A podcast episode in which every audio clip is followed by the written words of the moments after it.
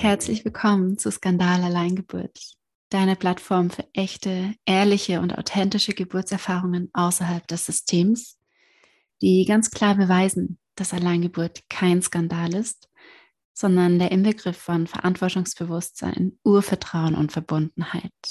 Mein Name ist Tina Richter, ich bin Geburtshüterin und absolute Befürworterin von selbstbestimmten interventionsfreien Geburten.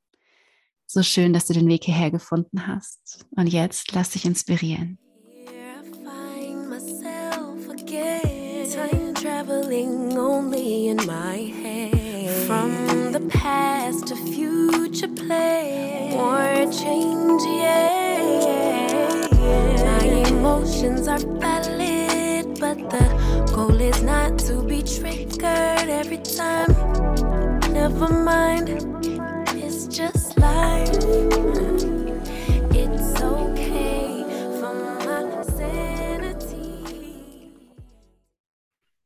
Hm. Ganz herzliches Willkommen an euch zu Hause oder wo auch immer ihr gerade unterwegs seid. Schön, dass ihr dabei seid. Heute habe ich ähm, Jana aus Österreich zu Gast. Sie ist 37 Jahre alt und hat dieses Jahr ähm, ihre kleine Juni in einer Alleingeburt gemeinsam mit ihrem Partner zu Hause zur Welt gebracht.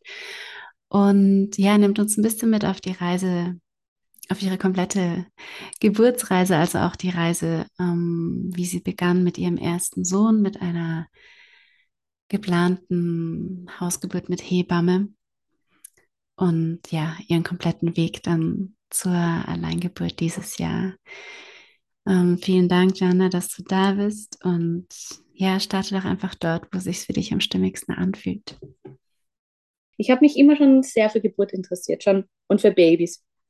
Schon lange bevor ich äh, Mutter wurde und vor meiner ersten Schwangerschaft und habe mir schon vor, wann war das, etwa zehn Jahren, wollte ich schon den Weg zum, zur medizinischen Hebamme einschlagen und habe da eine Vorausbildung auch gemacht, weil in Österreich braucht man eine Vorausbildung ähm, zur medizinischen Masseurin und habe dann aber gemerkt, dann ist mir irgendwie gedämmert, so hey, ich muss ja dann vier Jahre äh, im Krankenhaus arbeiten, bevor ich irgendwie praktizieren darf. Und dann habe ich mir gedacht, Gott, nein, also nein, das kann ich nicht machen, weil es ist genau das, was ich nicht will. Ich möchte eigentlich ähm, außerhalb, also ich möchte Geburt außerhalb des Krankenhauses erleben und unterstützen und äh, und ich glaube eigentlich, dass das überhaupt nichts mit Krankenhäusern zu tun haben sollte. Und es ist einfach kein Ort. Also Krankenhaus ist nicht der Ort für Geburt.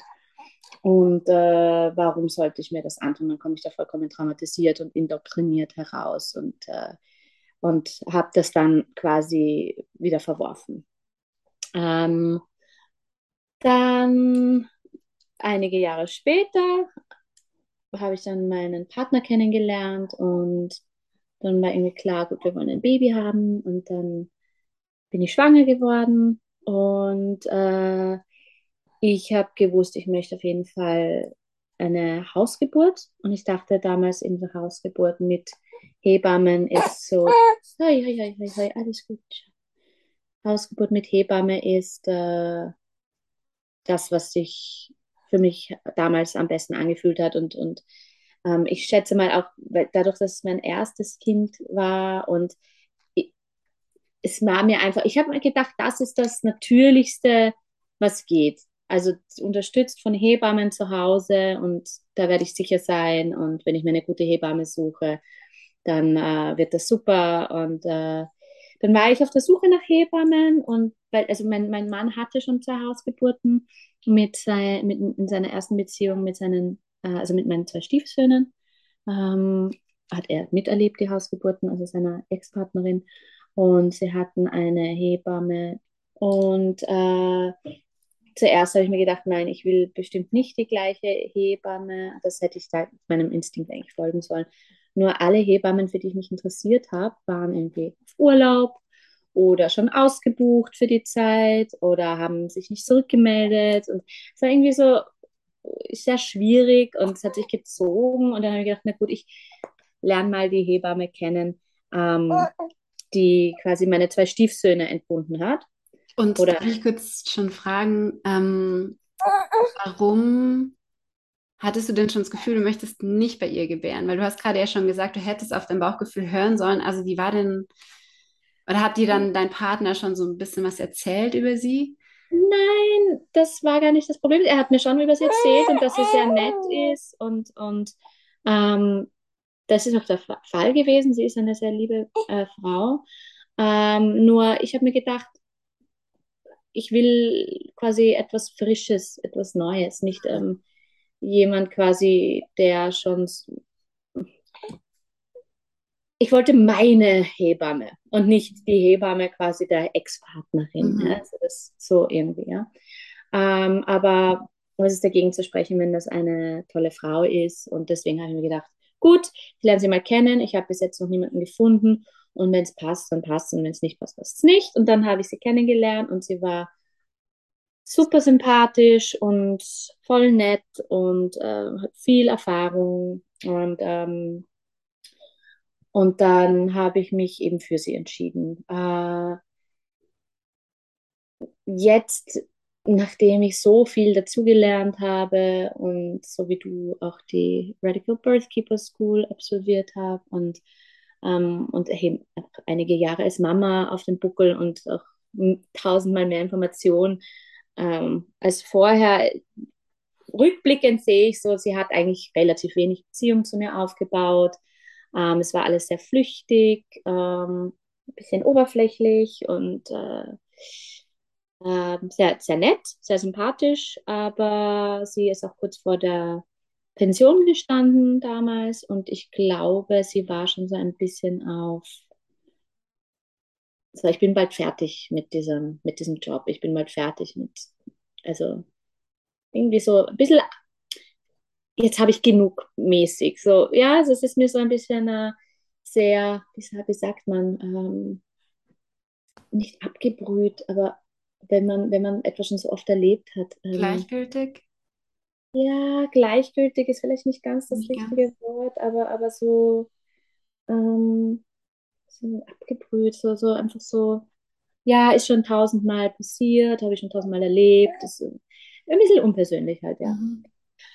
Na gut, auf jeden Fall ähm, habe ich damals natürlich auch ähm, die brav alle Untersuchungen gemacht und war jedes Monat bei der Frauenärztin und habe mich messen und wiegen lassen und Ultraschall und alles. Also, was war das? Nackenfaltenmessung und Organscreening und ja, diese tausend Ultraschalls eben, ja. Upsala, alles gut? Hoi. Ähm, alles, also alles nach Plan oder nach dem wir, kommerziellen Plan.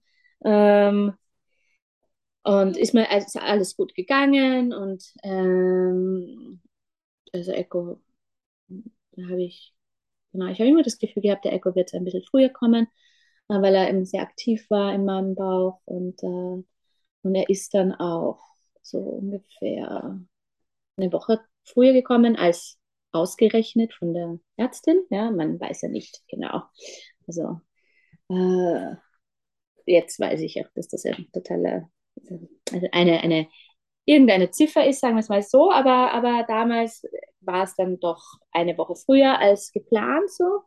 Und ähm, dann, genau, ich hatte so leichte Wehen den ganzen Tag und ähm, also in der Früh ist mir dieser Schleimfropfen abgegangen und dann habe ich auch der Hebamme das geschrieben und es ging weiter und ging weiter und so ab Abend um, um acht oder sowas war ich mir dann ganz sicher, das Baby kommt und habe dann noch gebadet und es wurde nicht schwächer, es wurde stärker und dann habe ich eben äh, versucht zu schlafen ein bisschen und ging nicht und dann habe ich die Hebamme angerufen und die kam dann, also als es schon intensiv wurde und äh, sie hat dann eben mich abgetastet und hat äh, gesagt, ja, der Muttermund ist erst irgendwie 2,5 Zentimeter offen, das dauert noch.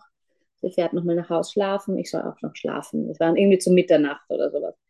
Und da konnte ich natürlich überhaupt nicht schlafen. Es ging überhaupt nicht. Und äh, dann war ich halt schon lange munter und um sechs in der Früh oder um fünf in der Früh habe ich dann im Jan gesagt, so, jetzt machen wir den Geburtspool voll und wir hatten alles da zu Hause und, ähm, und ruf nochmal die Hebamme, weil jetzt ist es schon echt so, dass ich gerne irgendwie ein bisschen Unterstützung hätte, weil äh, was war meine erste Geburt und ich wusste noch nicht die Abstufungen. Ich kannte ja noch nicht die Abstufungen und how far it takes you, ja. Äh, und dann kam sie und zu dem Zeitpunkt war ich eigentlich total entspannt im Geburtspool und es war angenehm und, und ähm, ich habe mich eigentlich wohlgefühlt. Und dann ging es halt los mit, komm aus dem Pool raus, abtasten, also Cervix ab, abfühlen, wie weit ist der Muttermund offen und und dann wieder rein und dann immer wieder raus und rein aus dem Geburtspool. Und ich, ich muss schon ziemlich in, in meinem Vibe gewesen sein, weil ich kann mich nicht perfekt an alles erinnern. Ja? Also es ist, aber es wurde halt einfach intensiver und intensiver, so zwischen sechs und sagen wir mal Mittag. Und ich glaube, also ich meine, wenn ich mich so richtig erinnere, also mein Muttermund war dann eh schon ganz geöffnet und ähm, irgendwie, irgendwann wurden sie halt dann ungeduldig. Dann kam eben auch noch eine andere Hebamme, die hat ihre Unterstützung, die hatte ich davor noch nie kennengelernt, eine junge Frau und äh, dann haben sie irgendwie dann den, äh, die, die, ähm, yes. Blackout die, den, den, sagt die Fruchtblase, genau. Ja. Dann sind sie irgendwann ungeduldig geworden und haben die Fruchtblase geöffnet. Und haben also, Sie das vorher gesagt? Ja, das haben sie mir gesagt. Sie haben mir gesagt, äh, ja, es geht jetzt irgendwie schon lange irgendwie nicht so weiter und jetzt würden sie mal die Fruchtblase öffnen und ob das für mich okay ist. Und das war zum Beispiel etwas, damit hatte ich mich davor nie befasst, ja. Also welche Vorteile das hat, welche Nachteile das hat. Und ich habe mir einfach, da habe ich einfach vertraut, ja. Und, ähm, und ja, also total arg im Nachhinein, der Echo hatte einen zerkratzten Kopf. Ah. wirklich rumgekratzt und, und weil das war eine sehr feste Fruchtblase und, äh, und sie haben halt gebraucht, bis das aufging. Und äh, also ich meine, es war jetzt nicht, aber er hat schon so einen richtigen Kratzer am Kopf, ja, mhm. also eine kleine Kruste, also ein Neugeborenes war. Ähm, genau, dann war mal die Fruchtblase offen und ich hatte dann schon, wie man sagt, Presswehen, also mein Körper hat gepresst. Ich habe nie so aktiv das Gefühl gehabt, ich muss pressen, weil mein Körper hat das bei der ersten sowie bei der zweiten Geburt einfach von alleine mhm. gemacht. Das ist nicht etwas, was ich irgendwie großartig kontrollieren kann, anscheinend. und äh, genau, und das ging dann echt schon eine Weile und dann kam auch Echos Kopf schon nach unten und man konnte seinen Kopf schon fühlen. Also ich habe seinen Kopf schon gefühlt. Ähm, und dann hatte ich halt vier Stunden sogenannte Presswehen. Und es ging dann schon lang, aber ich hatte nie das Gefühl, dass ich nicht mehr konnte. Also ich hatte nie das Gefühl, irgendwas stimmt nicht und ich muss jetzt abbrechen oder irgendwas. Also es, ich hatte noch Energie, obwohl ich echt schon lange munter war, also sagen, fast 24 Stunden munter war. Ähm, oder mehr als 24 Stunden zu dem Punkt, da war es ja schon wieder ungefähr Mittag. Ähm, aber es ging und, und äh, aber die wurden halt nervös. Die beiden Hebammen wurden nervös. Ähm, diese permanenten, also jetzt probieren wir es in der Lage, in der Lage und, äh, und abtasten und voll unangenehm. Ähm, also so in Retrospektive, ich bin halt dann, glaube ich, einfach nicht mehr zur Ruhe gekommen. Also sie mhm. haben mich einfach nicht in Ruhe gelassen. Und äh, und das Schlimmste an allem war dann dieser Christella-Griff. Dann haben sie mir gesagt, ja, so, jetzt kommt das Baby irgendwie. Er crownt halt schon so lange, er ist schon so lange da unten und er steckt. Und jetzt äh, werden wir oben andrücken, also quasi auf deinen Bauch drücken und du presst. Und dann haben diese beiden Hebammen sich, also ich war am Rücken auf dem Boden auf der Turnmatte und die haben sich beide mit ihrem ganzen Gewicht auf den Bauch gelehnt, also mit so feste konnten auf den Bauch gedrückt. Und das war ein paar Mal und das war ein Albtraum. Also das war wirklich schrecklich und schmerzhaft und das war echt traumatisierend und, und, und wenn ich so dran denke, das ist das, was irgendwie am schockierendsten war von allem. Also, weil das geht gar nicht, das ist ja auch verboten in manchen Ländern. Und dann war natürlich der Echo gestresst und äh, das, das Baby hat plötzlich irgendwie nicht so gute Töne mehr gehabt und, und äh, schaut irgendwie aus, als wäre das Baby gestresst und es will ihm nicht gut gehen. Und dann, also nach circa vier Stunden Presswehen, was natürlich, wenn man jetzt einen Durchschnitt nimmt, schon lang ist, aber es war meine erste Geburt. Ich wurde permanent gestresst, also mich wundert es nicht. Ähm, haben sie dann gesagt, sie wollen mich verlegen und ins Krankenhaus bringen. Und äh, dann haben, wirklich eine, wenn ich so sagen darf, Shitshow. Ähm, dann haben sie, hat die eine Hebamme das Auto geholt, ich musste mir was anziehen, dann die Treppen runter und ins Auto und dann durch den Nachmittagsverkehr, ebenso um etwa vier am Nachmittag, äh, bis nach Klosterneuburg, wo die meine Hebamme praktiziert oder, oder meine damalige Hebamme praktiziert hat, äh, damit sie mit hinein kann überhaupt, ja, weil sonst wäre ich ja in irgendein Krankenhaus, in irgendeine Situation gekommen äh, mit XY Doktor, XY Hebamme, äh, und dann sind wir da, weiß nicht, 45 Minuten durch den Nachmittagsverkehr gefahren, durch die Stadt, mhm. von Wien bis nach Klosterneuburg in, in die ähm, Klinik. Und das war, das war auch crazy. Also, weißt du, weil ich bin da so am Rücksitz gekniet und ich hatte halt eine Presswehe nach der anderen. Und äh, also das war schon intensiv. Ähm, kann ich auch, mir auch nur noch mehr so schemenhaft erinnern an manche Momente. Dann kamen wir dort an und halt mit dem Rollstuhl kniend in, in den Kreissaal und dann hat sie mir noch gesagt, ja, ich habe Glück, es ist ein toller Arzt da, der gerade Dienst hat. Und ähm, der kam dann rein und ich glaube, er hat sich kurz vorgestellt äh, und halt gleich nachgeschaut und sie hat dann gefragt, glaubst du, geht sich das aus? Und er so, ja, ja, geht sich aus das war so das, was ich mitgekriegt habe noch. Und ich habe halt eine Presswehr nach der anderen gehabt, ganz intensiv schon. Und er hat dann sich umgedreht und aus der Lade irgendwas geholt. Und ich glaube, sie haben mir dann schon gesagt, so, wir werden jetzt ihm helfen und, und ihn irgendwie rausziehen oder so.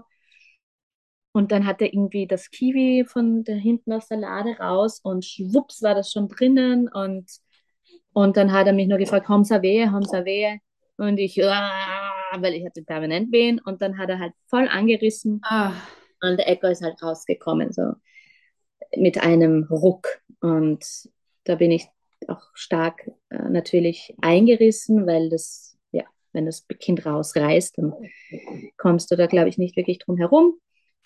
Ähm, und, und dann, ja, ihm ging es eh ganz gut. Er hat halt, ja, war ja, ihm ging es eigentlich ganz gut. Ja. Er, ist, er, ist, er hat halt so gegurgelt und hat jetzt nicht so geschrien, aber das hat meine Tochter auch nicht. Ähm, muss ja nicht sein. Und äh, die, die Nabelschnur war recht kurz. Ich konnte ihn also nur so auf meinem Bauch halten. Und dann, die haben sie auch nicht gleich abgezwickt. Das war uns wichtig. Das sind halt so Punkte, die wusste ich schon, dass das ganz wichtig ist. Ja. Ähm, also das ganze Blut ist noch von der Plazenta auf jeden Fall äh, in ihn gekommen. Und dann haben wir so ein paar Momente gehabt und dann habe ich einfach gemerkt, okay, ich kriege einen Kreislaufkollaps, dann, dann war schon irgendwie die Nabelschnur getrennt und dann ist der Jan mit ihm raus und sie haben mich irgendwie stabilisiert und, und, und mich genäht. Und es war fürchterlich danach, weil meine Hebamme hat tatsächlich vergessen, Blut abzunehmen von der Plazenta direkt nach der Geburt und hat sich erst 45 Minuten später daran erinnert, was die Blutwerte total verfälscht hat. Und es waren natürlich dann extrem schlechte Blutwerte. Mhm. Und sie sind aber nicht runtergekommen davon, dass das die Blutwerte sind und das Kind hat so schlechte Blutwerte und wir mussten fünf Tage im Krankenhaus bleiben.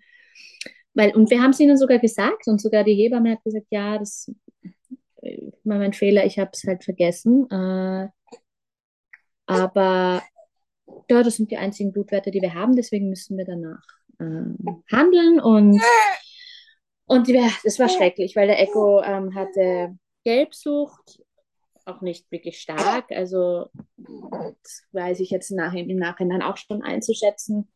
Also seine Augen waren nicht wirklich stark gelb, er war nur im Gesicht gelb und auf der Brust, aber nicht auf den Gliedmaßen und ähm, seine Augen waren schon ein bisschen gelb, aber er hatte eine, eine mäßige Gelbsucht, ganz normal halt und ähm, die haben ihn halt äh, unter der Lampe gelassen. Fünf Tage und er konnte nicht bei mir schlafen und ich konnte ihn nur zum Stillen haben und, äh, und permanent haben sie gedroht, dass sie ihn vielleicht verlegen müssen, wenn die Blutwerte nicht besser werden und ähm, dass man irgendwie sein Gehirn scannen muss oder irgend so. Nein, nein, Blödsinn, Entschuldigung, das war was anderes. das war was anderes. Äh, da haben wir dann, ja, dann, da hat der Ecker mal einen Kreislaufkollaps gehabt und da haben sie uns gesagt, sie müssen sein Gehirn scannen und wir haben gesagt, nein. Und es war auch ein total schräges Erlebnis mit äh, Krankenhauswelt, aber das ist was anderes. Nein, aber sie haben uns halt, äh, aber wie war das doch? Sie wollten ihn die ganze Zeit verlegen. Und da, genau, wegen den Blutwerten, weil die Blutwerte so schlecht waren, ja, haben sie gesagt, äh, wenn sich das nicht bessert, dann muss man, oder wenn er sich, wenn die Bilirubinwerte nicht ähm, sich einpegeln, dann müssen wir das Kind verlegen. Und dann hätte ich nicht mitkommen können. Und es war einfach fünf Tage lang äh, wirklich schrecklich, also wirklich intensiv und, und genau das, was ich nicht wollte. Und, äh, und das war, im Nachhinein bin ich überzeugt, dass das Werk der Hebammen, die mich einfach zu Hause total gestresst haben und ähm, mich nicht in Ruhe gelassen haben und, und mir einfach auch nicht die Zeit gegeben haben, mein Kind auf die Welt zu bringen. Ähm, aber ja, es tut nicht mehr so weh, Gott sei Dank. Ich, ich habe das analysieren können für mich und aufarbeiten können. Und, aber dann war für mich klar, wenn ich wieder ein Kind bekomme, nein, Blödsinn, nochmal. Das hat dann auch Jahre gedauert, bis ich mir das eingestehen konnte. Mhm. Ja? So, dass das ähm, eigentlich total schief gelaufen ist und dass das nicht notwendig war und ähm, dass die Hebammen mich nicht wirklich unterstützt haben, sondern mich eigentlich sabotiert haben in meinem Geburtsprozess und äh, dass äh, sie einfach mich in meiner Ruhe gestört haben. Und ähm, ich war halt der Überzeugung, dass sie mir geholfen haben, dass sie dem Echo gerettet haben, dass sie, ja, also dass das alles schon richtig so war. Aber ich habe mir immer das, ich war immer sehr enttäuscht, also dass das nicht so gelaufen ist, wie ich mir das vorgestellt habe, weil ich habe mich eigentlich so eingeschätzt wie eine Frau, die das schafft, ja. Ne? Und das ist so, ich meine, man weiß nie, was passiert und es kann es ist ja nichts versprochen, ja, bei, bei, Geburt, oh, wie es läuft. Aber, aber ich habe mich eigentlich nicht so eingeschätzt. Meine Mutter hat auch vier Geburten ähm, ohne quasi Probleme äh, über die Bühne gebracht. Und, und ich war immer so der Überzeugung, ja, das kann ich. Und, und ähm, ich glaube, ich hätte das auch können. Hätte man mich gelassen, hätte ich die Chance gehabt. Mhm. Und dann, ähm, ja, dann habe ich mich irgendwie immer weiter informiert, immer weiter informiert und dann bin ich eben irgendwann auf Freebirthing gekommen und dann habe ich das immer weiter für mich analysiert, auch was da passiert ist. Und ähm, habe dann irgendwann gemerkt, hey, das ist voll schief gelaufen und das war überhaupt nicht cool, was da passiert ist und überhaupt nicht notwendig. Und äh, meine Leidenschaft für Geburt ist ähm, ähm, nicht geschwächt. Und immer stärker geworden. Und, äh, und genau, und dann habe ich in meiner Ausbildung, habe ich mich entschlossen, die Ausbildung zu machen, eben zum Radical Birth Keeper. Und, äh, Und kurz bevor die Ausbildung losgegangen ist, bin ich wieder schwanger geworden. Und habe auch mich ganz bewusst entschlossen, schwanger zu werden. Und es hat ähm, auch voll schön wieder gleich funktioniert, ohne Probleme. Und äh, ich habe mich auch entschlossen, eine wilde Schwangerschaft zu genießen und eben habe hab quasi ganz mich dem entsagt, also keine Ultraschalls gehabt ähm, und, und, und keine unnötigen Untersuchungen gehabt. Das Einzige, was ich gebraucht habe, war die Bestätigung der Geburt und da war ich schon ziemlich nervös, weil es war recht spät. Äh, ich glaube, im siebten Monat bin ich das erste Mal zur Frauenärztin gegangen und eigentlich eine tolle Frau, die ich sehr viel Respekt habe. Ähm, und ich habe gedacht, oh Gott, was wird die jetzt sagen? Ja, also wie wird die mich jetzt unter Druck setzen, dass ich jetzt irgendwie doch einen Ultraschall machen soll oder whatnot. Aber gar nicht, weit gefehlt. Ich habe gesagt, genau, als sie, als sie gesagt hat, äh, ja, was brauchst du von mir? Und dann habe ich irgendwie gemeint, ja, die Bestätigung der Schwangerschaft und sehr gut, gehen wir rüber, Ultraschall. Und ich so, na, ich möchte diesmal gerne auf Ultraschall verzichten. Und sie, ah, ja, überhaupt kein Problem. Ähm, aber Herztöne würde ich gerne abhören. Und da habe ich gesagt, hm, wenn es nicht sein muss. Und dann hat sie gesagt, ja, na gut, dann machen wir es ganz oldschool mit dem Stethoskop und, und aber den Bauch darf ich angreifen, hat sie mich gefragt. Da habe ich gesagt, ja, kein, das ist überhaupt kein Problem für mich. Also hat sie mich palpiert und ähm, sie hat gesagt, ja, du bist schwanger. und, äh, und ich glaube gar, ich, ich glaube, das war so ungewohnt für sie mit dem Stethoskop, mich abzuhören. Ich bin mir gar nicht sicher, ob sie da was gefunden hat, ja, weil sie hat dann eigentlich gar nicht wirklich was gesagt. Sie hat dann so herumgehört und dann quasi, so wie es wird, sie es abbrechen ein bisschen und so, ja, okay, passt schon. Und äh, aber ich habe dann, hab dann auch einfach nichts verstanden, weil ich habe ja immer mein Kind gespürt und gewusst, das ist alles in Ordnung. Aber es war eine sehr spannende Erfahrung, auch die wilde äh, Schwangerschaft, weil halt, ich meine, es war meine zweite Schwangerschaft. Dadurch habe ich irgendwie schon gewusst, so, okay, wie fühlt sich das ungefähr an? Und, und, äh, und es war jetzt nicht so ähm, ganz neu für mich, aber halt bei jedem Ziehen oder, oder, oder bei jeder Sens Sensation, wo du dir denkst, ah, was ist das jetzt, musst du halt dich selbst fangen und, und, und dir selbst sagen, was ist das? Und dich selber hineinspüren und das analysieren. Und das war spannend. Es war spannend und es war schön und ähm, es war ja so spannend es auch ist, so entspannt war es auch, ja. Also es war ruhig und sanft und, und, und ein in mich gehen und ein Vertrauen, ja. Also es ist ein, ein, ein anderes Vertrauen einfach. Ähm, es ist nicht so ausgelagert, sondern es ist halt so ein wirklich ein Selbstvertrauen und,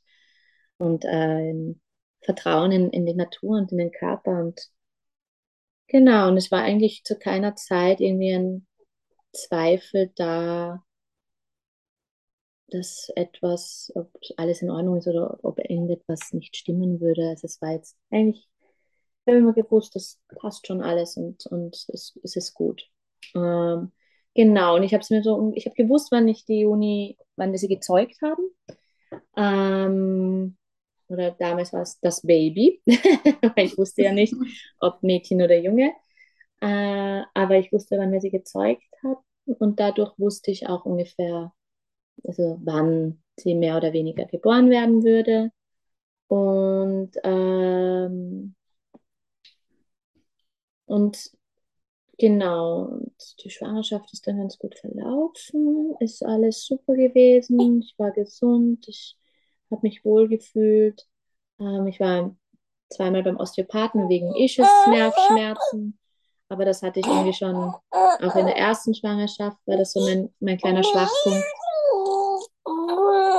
ja, ähm, aber das war auch schon alles an, an, an, an Beschwerden, die ich hatte. Mhm. Das hat super geholfen, also ich, sehr zu empfehlen, einen guten Osteopathen äh, oder Osteopathin. Äh, ja, ja, Und äh, genau, und dann irgendwann, äh, das war um die Zeit, also rosa Vollmond war im April. Und da kam dieser Vollmond und die Tage davor habe ich mir schon so gedacht, okay, das Baby wird zum Vollmond kommen.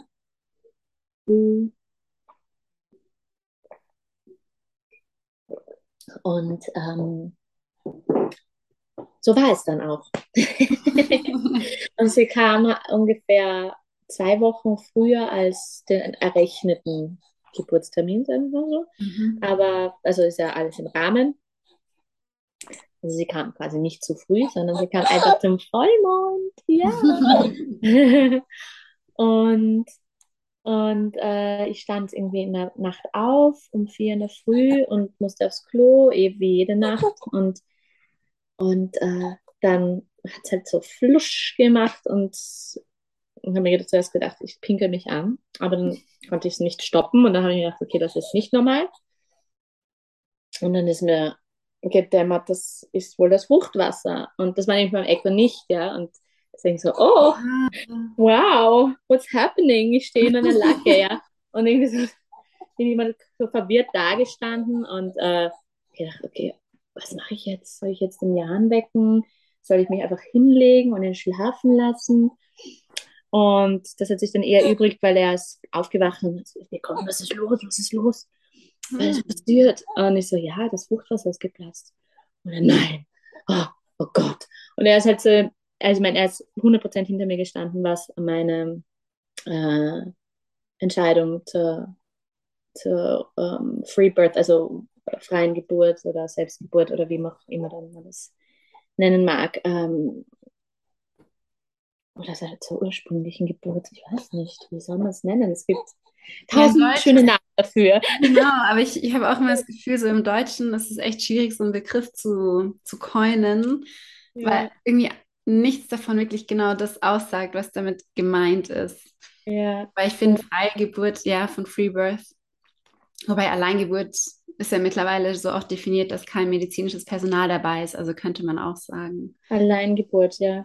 Also, wie auch immer man es nennen mag. Ja er war voll on board, weil er hat halt äh, natürlich auch den Werdegang und was, wie sich das bei mir entwickelt hat, wie ich das analysiert habe. Er war da ja mit dabei und er weiß, was ich durchgemacht habe und er, und er hat ja auch mitgelernt, ja. Mhm. Und ähm, ist da also voll hinter mir gestanden und steht hinter mir und ist, da teilen wir das 100% die gleiche Meinung und ähm, das war sehr schön. Und er hat mir noch irgendwie so am, am Vortag, ich habe mir nämlich einen, einen, seinen Geburtshocker gewünscht, und gedacht habe, das ist eine gute Sache einfach zu haben, dass ich, mich, dass ich nicht immer einen Geburtshocker, ah, ja. dass ich nicht immer quasi meine Oberschenkelmuskeln Muskeln beanspruchen muss, mhm. sondern dass ich etwas habe, wo ich mich halt stützen kann. Und da haben, hat er mir noch am Vortag den, zum Bauen angefangen. Und wir haben halt gedacht, wir haben noch so zwei Wochen ungefähr. Und äh, den hat er mir dann gleich fertig gebaut, noch in den Morgenstunden. Yes. Und ja, das war sehr romantisch, das war schön. Und äh, genau, und ich habe halt nochmal versucht zu schlafen, aber, aber ich war halt dann auch in freudiger Erwartung und, und, und aufgewühlt. Und das ist dann schwierig, finde ich, wieder zu schlafen. Und dann sind alle Sachen, die wir noch brauchen oder so, noch durch den Kopf gegangen. Das Messer für die Nabelschnur und whatnot. Aber ich habe eben so To-Do-Lists geschrieben für alle, die irgendwie beteiligt sind, waren. Und dazu hat gehört äh, meine Schwiegermutter, die hier fünf Minuten von uns wohnt, dass sie ähm, nochmal einkaufen fährt für uns und ähm, dass sie auf Abruf bereit ist, um ein Echo abzuholen, falls es für ihn eben zu intensiv wird oder er halt mir nicht die Ruhe lässt, die ich brauche. Und äh, genau, dann wurde, wurde quasi alles wurde in Aktion gesetzt und, und angestoßen und ich habe meine acht Kokosnüsse geliefert bekommen. Und das ist auch ein heißer Tipp, muss ich sagen. Also das war das Beste, das, Kokoswasser, frisch aus der Kokosnuss mm. während, der, während der Geburt. Das war, es ist so erfrischend und, und gibt so viel Energie. Es ist und köstlich halt. Herrlich. Und kann nicht ausschwappen. Auch, auch gut den Strohhalm.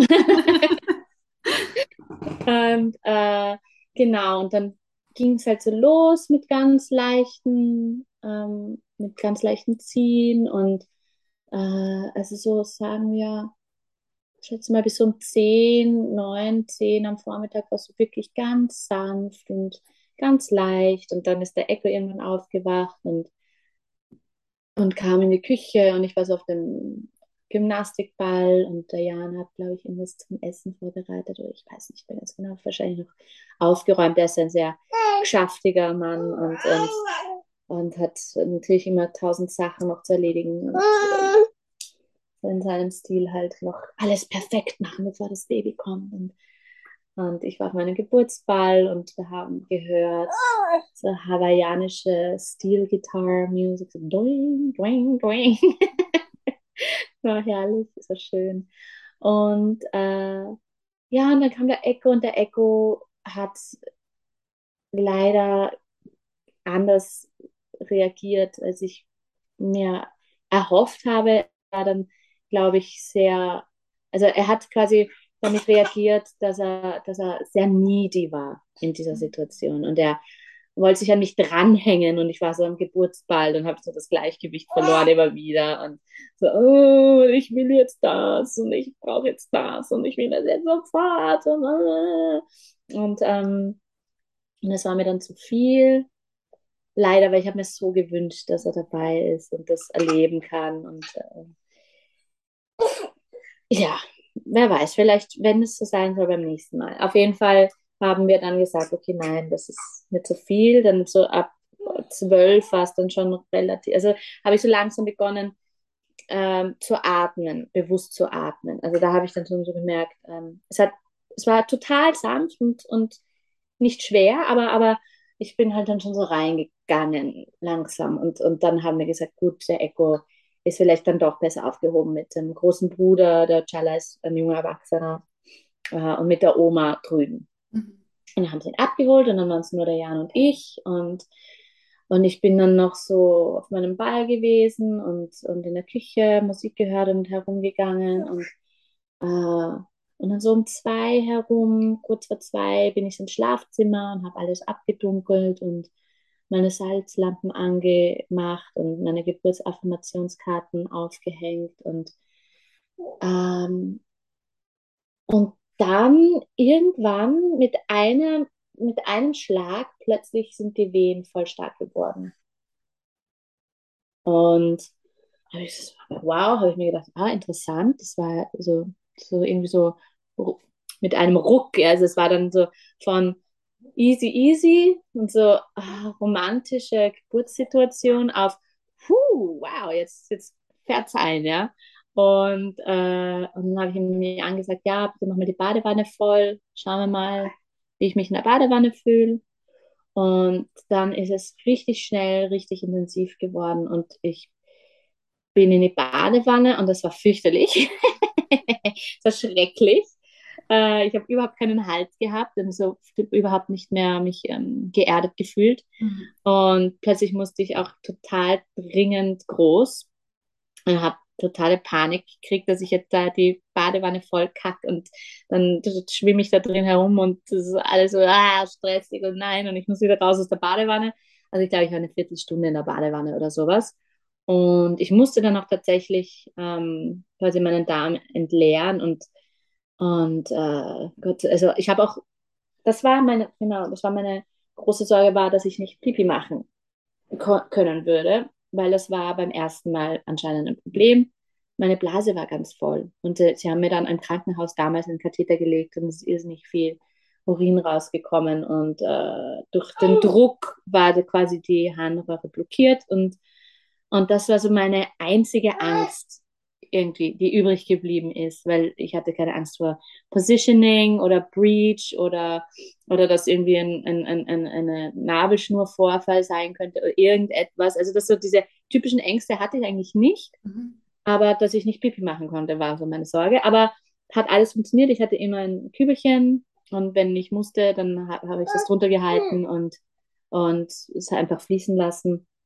Und in dem Fall war mein Mann auch gleich mit dem Kübel parat. Ich musste meine Damen lernen. Das, dann war das auch erledigt. Und dann waren wir da im Badezimmer. Und ich bin von dem Badezimmer mal eine Zeit lang gar nicht mehr weggekommen, weil es war dann schon so in Back-to-Back intensive äh, Wehen. Und ja, dann habe ich gesagt, bitte hol mir diesen Geburtshocker. Und den hat er mir dann auch geholt. Und dann saß ich da drauf und ich habe das Gefühl gehabt, ich musste mich, also ich musste mich immer zurücklehnen. Mit jeder Sensation musste ich mich so richtig so zurücklehnen, weil um irgendwie Platz zu machen. Also es hat sich angefühlt, wäre ich aufrecht gesessen oder hätte ich die Beine zu stark angewinkelt gehabt. Ähm, das, das, das, war, das ging nicht. Also ich musste mich irgendwie so, du siehst es jetzt hier, mhm. so immer so zurücklehnen. Und der Jan hat mich halt so von hinten gestützt. Und ähm. Und, und genau, und das war halt irre zu beobachten, weil mein Bauch hat so, so crazy, eine so crazy Form angenommen, wie eine Sprungschanze hat es ausgesehen. Also es ist wirklich so oben ganz flach geworden und dann nach außen und halt wirklich so whoop, nur noch unten so ein, wie eine Schanze hat es ausgesehen. Und dann halt wieder normal und dann wieder, und das war echt schon intensiv und, und, und ohne, also mit, mit nur noch mehr kurzen Unterbrechungen. Aber wir haben es nicht getimt, deswegen könnte ich dir jetzt auch nicht genau sagen, ähm, wie die Ab, also wie die Abstände waren. Ähm, und dann irgendwann in, ein, in einer Sekunde habe ich ihm gesagt, so jetzt schnell wieder ins Schlafzimmer. Und dann sind wir ins Schlafzimmer umgezogen und dann war ich kurz alleine, ähm, weil der Jan wollte sich noch schnell die Fingernägel schneiden. drinnen. Hat er mir im Nachhinein gesagt. Also ich wusste gar nicht, dass er irgendwie das jetzt vorhat. Ähm, und dann haben, und dann habe ich so gelehnt, weil so auf allen, also auf meinen Knien und habe, mein, mein Geburtshocker hat so Griffe und da habe ich mich so drauf gestützt und war halt so abgestützt nach vorne und konnte gar nicht mehr irgendwie eine bequeme Position finden. Also entweder, weil ich keine Zeit hatte. Es hat sich so angefühlt, so ich konnte mich gar nicht richtig arrangieren, weil es gab keine Zeit zwischen den Sensations. Also es war so, ich musste mal so durchatmen, ordentlich nach einer und dann ging es eh schon wieder los. Und ich, da war keine Zeit, mich irgendwie so gemütlich zu machen oder wenn man davon gemütlich sprechen kann. Also, und dann hing ich da und plötzlich hat mein Körper begonnen zu pressen. Und ich sage wirklich ganz bewusst, mein Körper hat begonnen zu pressen, weil ich kann das nicht, also ich kann nicht verstehen, wie eine Frau das kontrollieren kann. Das ist für mich da bin ich noch nicht dahinter gekommen. Also, oder kontrollieren sollen könnte. Also, ja, das passiert von, bei mir ganz von alleine und zwar ordentlich. Und dann, ähm, genau, mein Körper beginnt plötzlich zu pressen und halt mit all seiner Macht und das ist halt ordentlich. Und dann habe ich mir nur gedacht, so wow, okay, das geht aber schnell. Das ist ja jetzt sehr schnell, hoffentlich. Und das war so der einzige Moment, wo, wo, wo ich so ein kurzes Aufflammen von Panik gespürt habe. Mhm. Und da habe ich dann aber auch bewusst gedacht, ah, Transition, ich bin wohl in Transition. Weil ich habe dann so kurz gebetet und gesagt, bitte Gott, mach, dass das nicht wieder viele Stunden dauert, weil ich weiß nicht, ob ich das packe. Und, und weil ich habe dann nämlich gefühlt, als mein Körper zu pressen angefangen hat, habe ich eben hineingefühlt in meine Joni und habe nichts gespürt. Und habe mir gedacht, oh mein Gott. Scheiße! und dann habe ich ihm den Jan gerufen, dass er mich wieder hält. Und dann saß er so an der Bettkante und ich eben zwischen seinen Beinen, zwischen seinen Knien und er hat mich wieder so unter den Achseln gehalten. Ich konnte mich wieder so zurücklehnen. Das hat mir geholfen. Also das war irgendwie so, das hat mir geholfen, die, die Sensations besser zu verarbeiten, sagen wir es so. Und dann habe ich halt wirklich so schon urgegrölt. Das ist was ein. Ich habe mir natürlich erhofft, ich werde so eine ur-ecstatic, äh, herrliche, peaceful Birth haben. Um, und es war, hat sich eher so angefühlt, wie sich an einen Schnellzug rankrallen, ja, und der Schnellzug fährt. Und das ist mein Körper und der macht einfach. Und ich muss halt einfach so, okay, stay on top.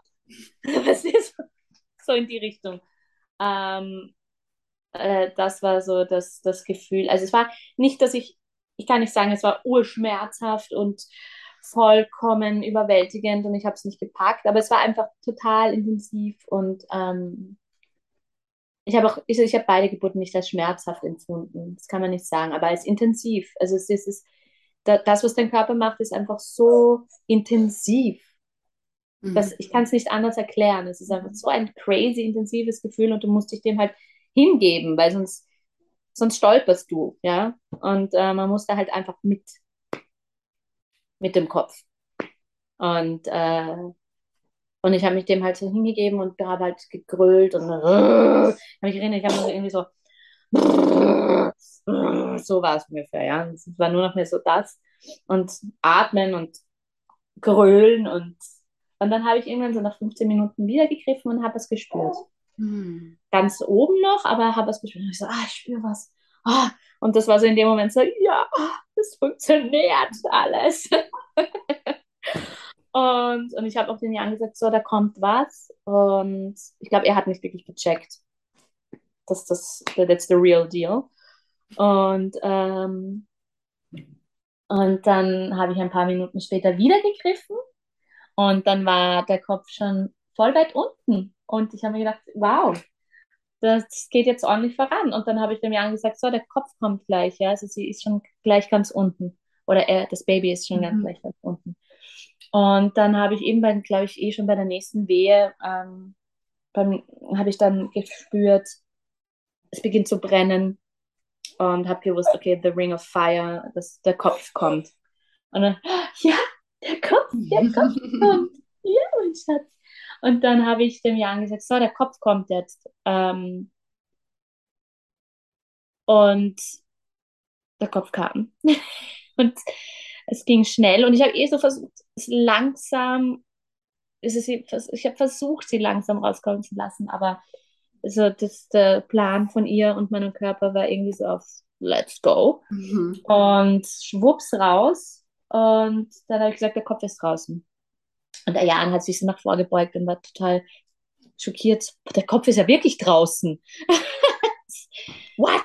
und, und, dann habe ich äh, gesagt, so, der Körper kommt mit der nächsten, mit der nächsten Wehe und und er hat sie gerade noch gefangen, so mhm. von hinten, weil ich war in dem Moment, ich habe mich nur so angekrallt an den Geburtsstuhl und so einen Geburtshocker und war halt so nach hinten gelehnt.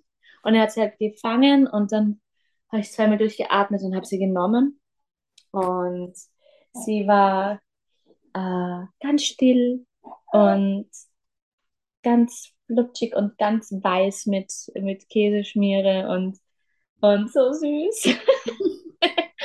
und äh, genau, und ich habe sie halt so gehalten, dass sie ähm, dass die Flüssigkeit aus ihrer Nase und aus ihrem Mund abbrennen kann.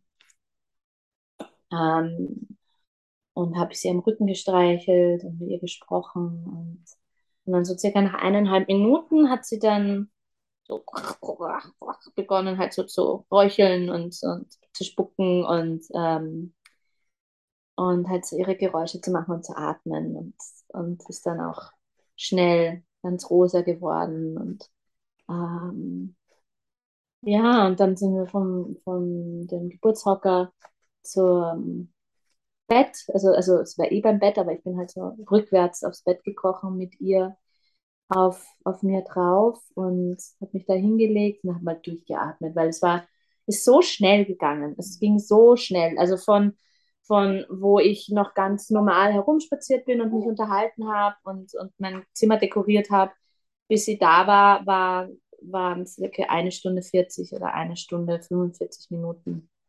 Also es ging richtig ruckzuck. Und äh, genau, und dann war sie da und sie war so sanft und so süß und so entspannt. Und die Augen ganz lange zugehabt und, und ähm, hat erst die Augen das erste Mal, glaube ich, am Abend geöffnet. Und so circa nach eineinhalb Stunden hat sie das erste Mal getrunken. Und ähm, ich habe sie natürlich immer wieder angeboten, aber sie hat sich, glaube ich, einfach noch ein bisschen ausruhen müssen. Und ähm, ja, und perfekt, perfektes Baby, schöne Geburt.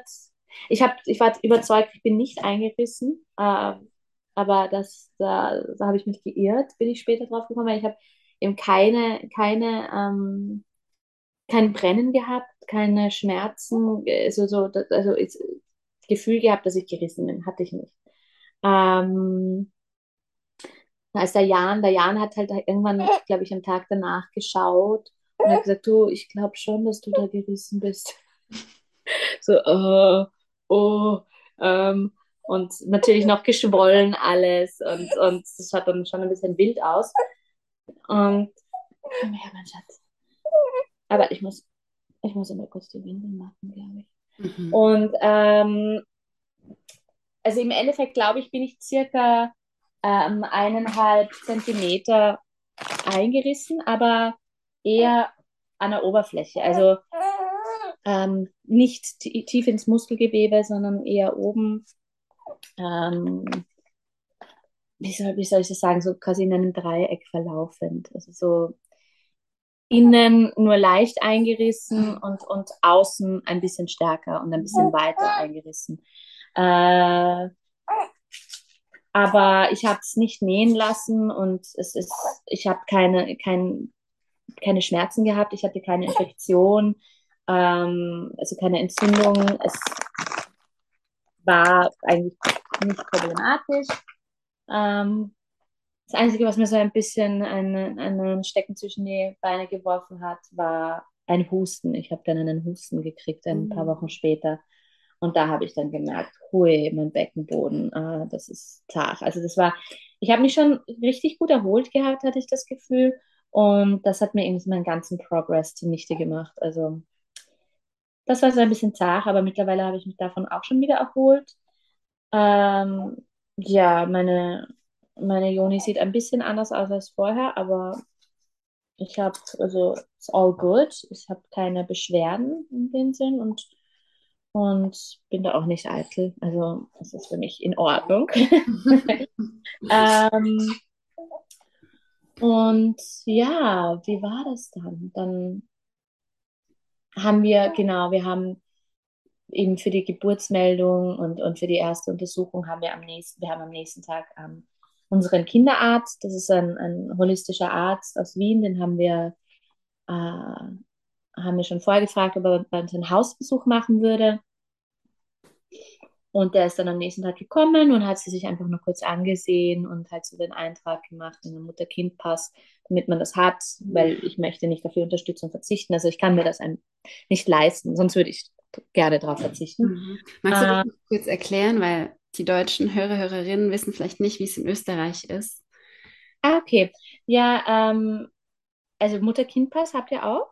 Ja, schon, nur wegen der Unterstützung, was ihr da braucht, damit ihr die Unterstützung. Ah ja, also, also man braucht, eigentlich braucht man, ja, jetzt kriegt, ja, mein Baby ist durstig.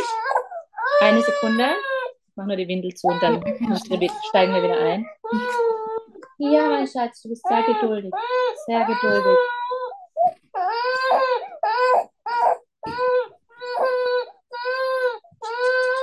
Ja. Ähm, also, ähm, eigentlich braucht man, glaube ich, fünf Untersuchungen, damit man einen vollen Anspruch hat auf die ähm, Kinderbetreuung, aber auf das Kinderbetreuungsgeld heißt das.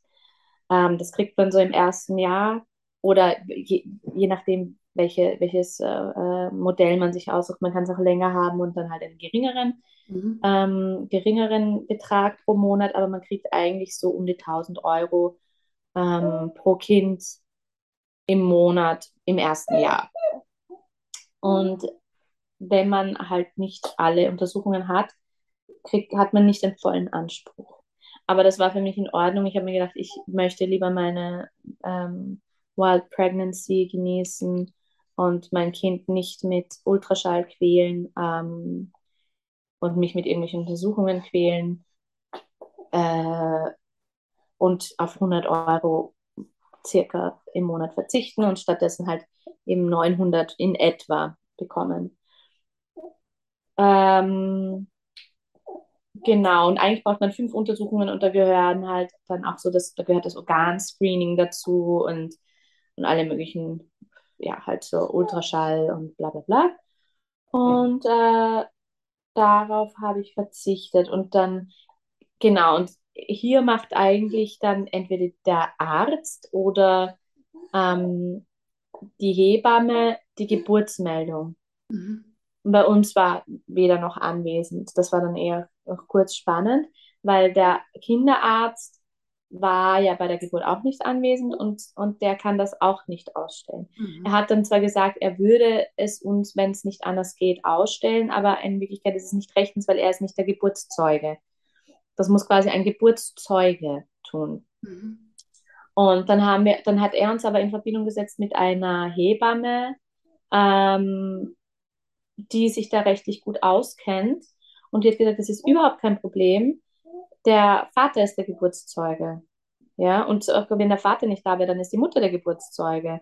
Äh, weil das sind die Personen, die anwesend waren und rechtlich ist das eh wasserdicht. Also das, mhm. das kennen nur die Beamten nicht. So, ja, weil das einfach so selten vorkommt. Und das haben wir dann auch dann nochmal so vorgebracht beim äh, Magistrat, weil der hat am Anfang schon darauf bestanden, dass das ein Arzt unterschreibt oder die Hebamme. Und, ähm, und dann haben wir gesagt, so, es war aber niemand dabei und das ist nicht rechtens und wir sind die Zeugen. Und dadurch hier haben sie einfach die Papiere. Und er hat es dann einfach, einfach angenommen, also ohne, ohne irgendein, noch irgendwas zu fragen oder mhm. das war dann total problemlos.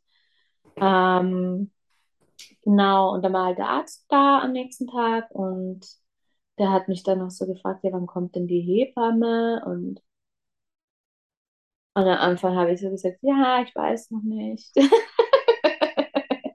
und dann hat er halt nochmal irgendwie gefragt und dann habe ich gesagt, schauen Sie, ich bin jetzt ganz offen. Ich habe mich diesmal entschieden, ohne Hebamme das zu machen, weil ich letztes Mal einfach echt schlechte Erfahrungen gemacht habe und ich wollte das allein tun. Und mir war dann eh auch nicht irgendwie vor den Kopf gestoßen oder wie soll, soll ich sagen, fand das eh auch voll in Ordnung und hat dann auch nicht blöde Fragen gestellt oder so. Und ich meine, es ist auch ein Mann, der ich glaube, er hat selber sechs Kinder, also der weiß, mhm. glaube ich, schon auch ein, ein, toller Arzt, der halt nur Homöopathie verschreibt in, in, in erster Linie, außer es ist wirklich, ähm, was er denkt, wirklich ist es notwendig und halt gut berät und einen immer die Wahl lässt, auch was Impfungen betrifft. Also hat, meine Kinder sind nicht geimpft und er, er hat äh, mich einfach nur damals gefragt, und möchten Sie impfen oder möchten Sie nicht impfen? Ich habe gesagt, nein. Und er hat gesagt, okay, damit ist das erledigt. Also, also so in die Richtung, der, der eher den natürlichen Weg geht.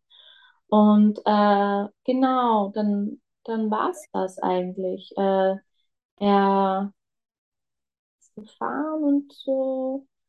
Genau, die Juni war jetzt einmal für die Erstuntersuchung, weil die ist auch notwendig, die, die Untersuchung in den ersten vier Lebenswochen oder sowas.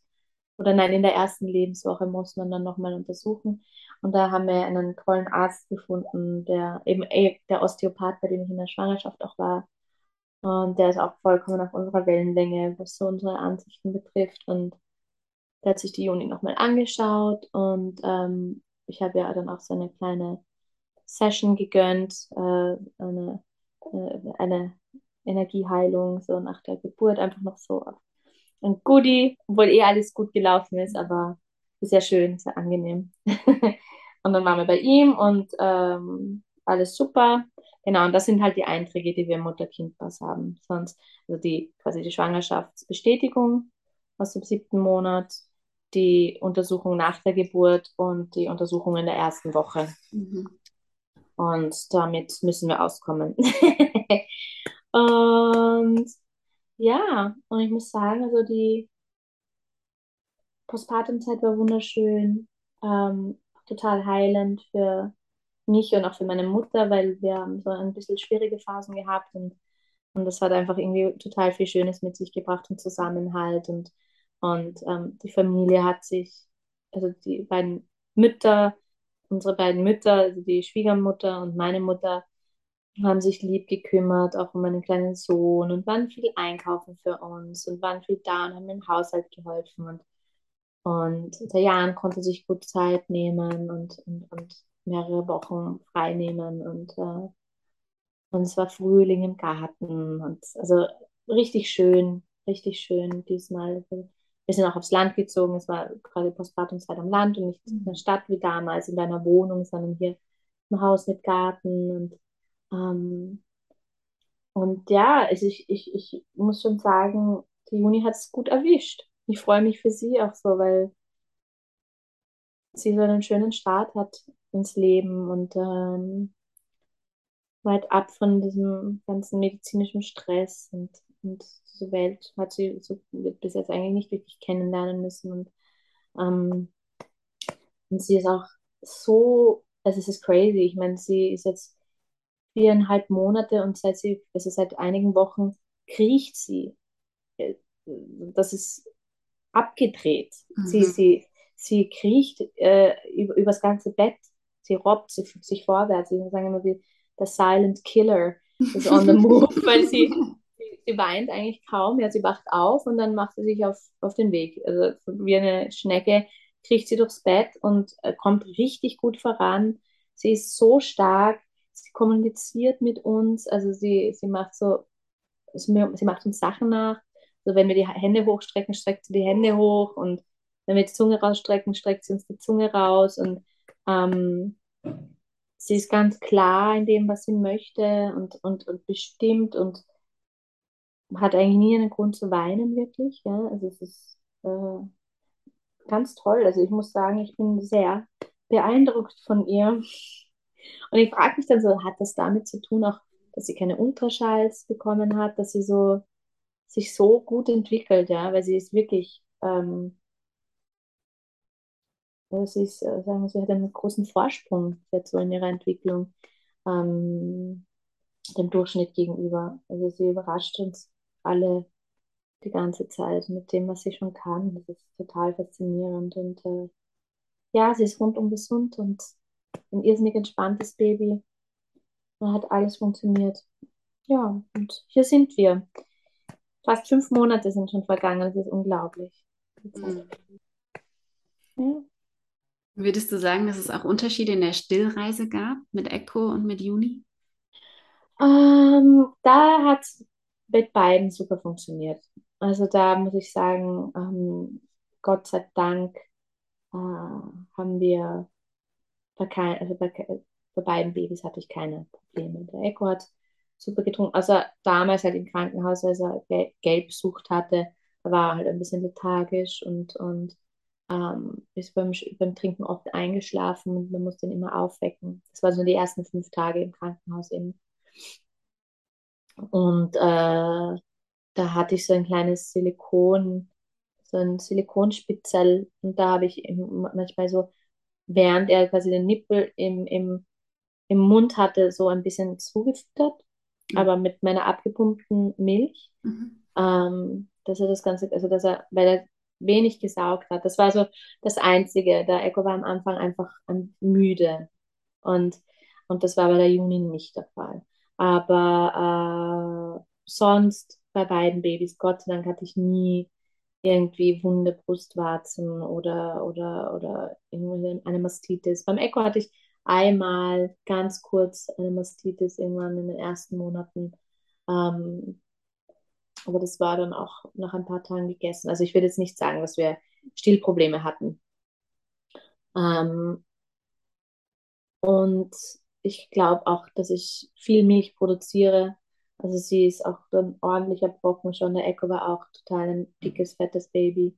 Ähm, und sie haben beide super zugenommen und äh, also ja, stillen, Gott sei Dank, never was a problem. Hm. Ich weiß nicht, ob es wirklich wahr ist, aber das hat meine Hebamme damals gesagt, dass, ähm, Frauen mit dünkler pigmentierter Haut, und ich habe ja afrikanische Wurzeln auch, viel weniger Probleme haben mit den Brustwarzen und, Mhm. und beim Stillen. I don't know if it's true Mhm. oder ob das ein Vorteil ist, aber sie hat, dürfte das so erlebt haben, ähm, dass da irgendwie die Brustwarzen ein bisschen robuster sind. Ich weiß nicht, ob es stimmt, Ich auch aber nicht. oh, Entschuldigung, das habe ich wieder erschreckt. Aber, aber ja, also ich habe Gott sei Dank super easy still, still äh, History und, und auch jetzt ist super. Mhm. Hm. Mhm, Das freut mich für euch. Hm. Magst du uns noch sagen, ähm, wie, wenn du es, wenn bei der Juni überhaupt weißt, so wie groß, wie schwer die zwei waren bei der Geburt?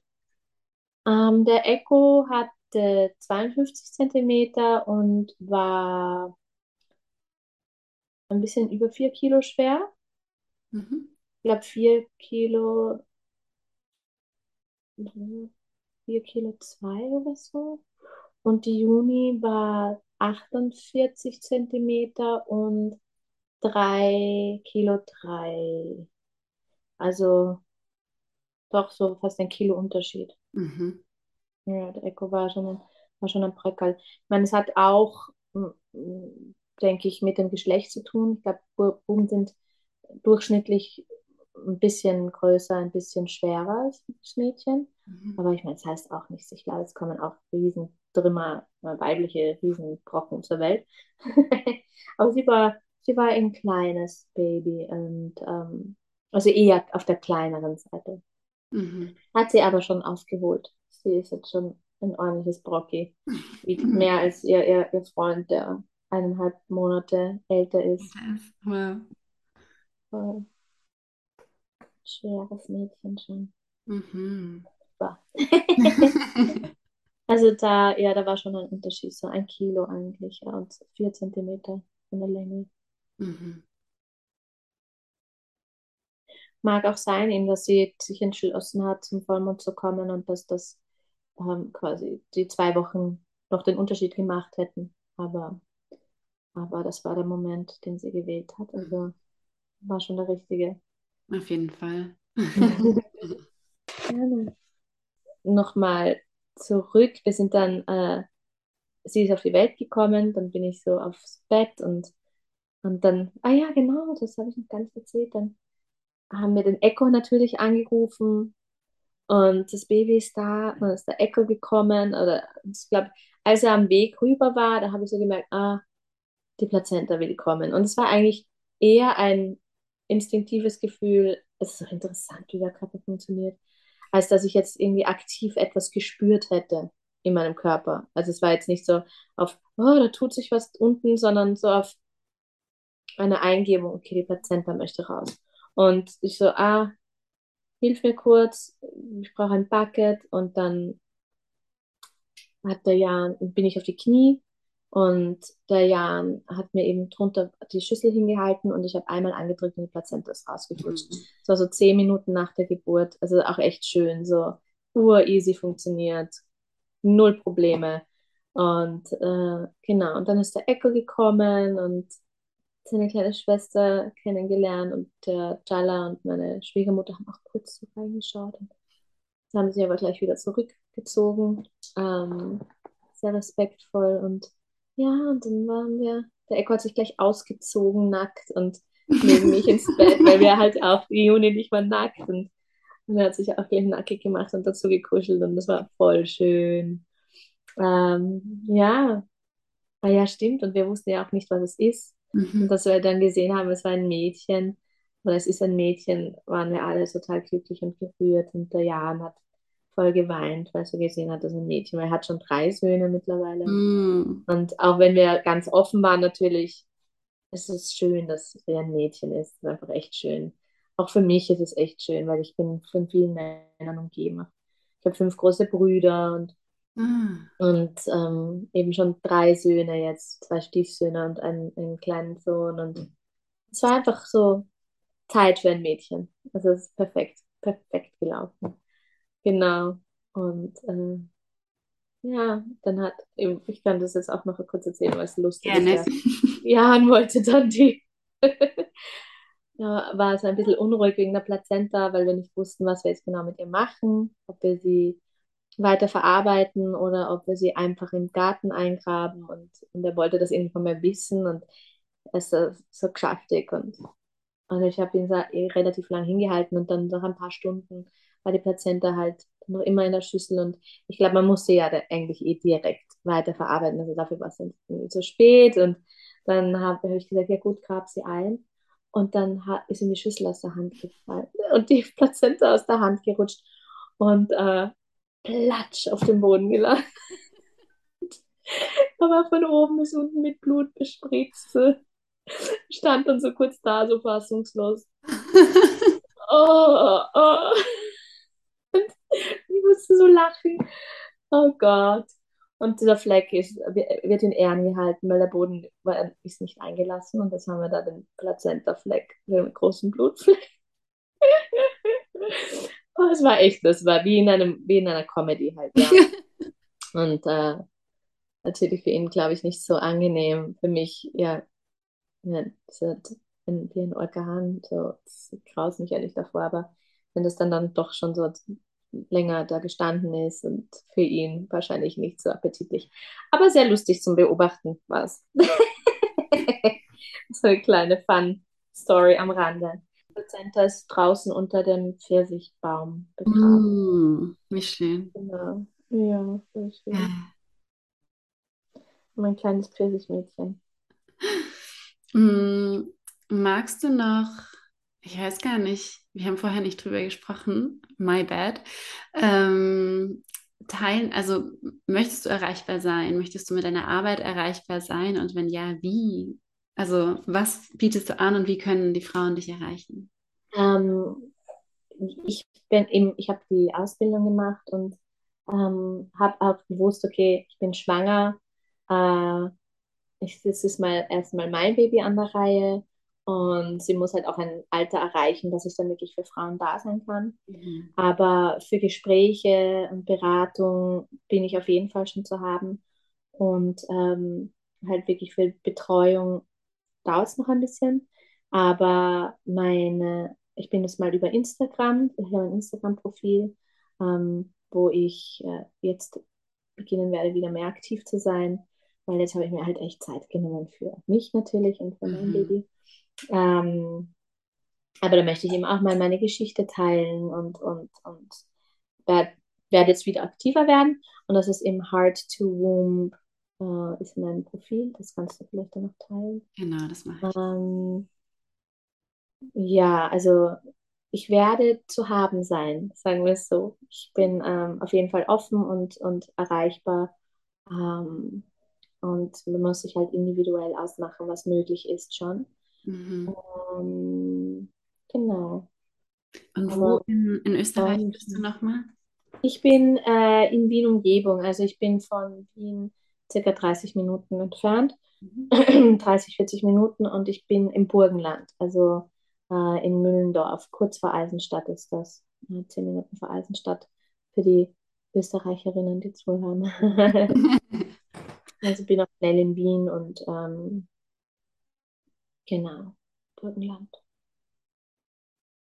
Cool. Dann ganz herzlichen Dank dir. Ja, gerne.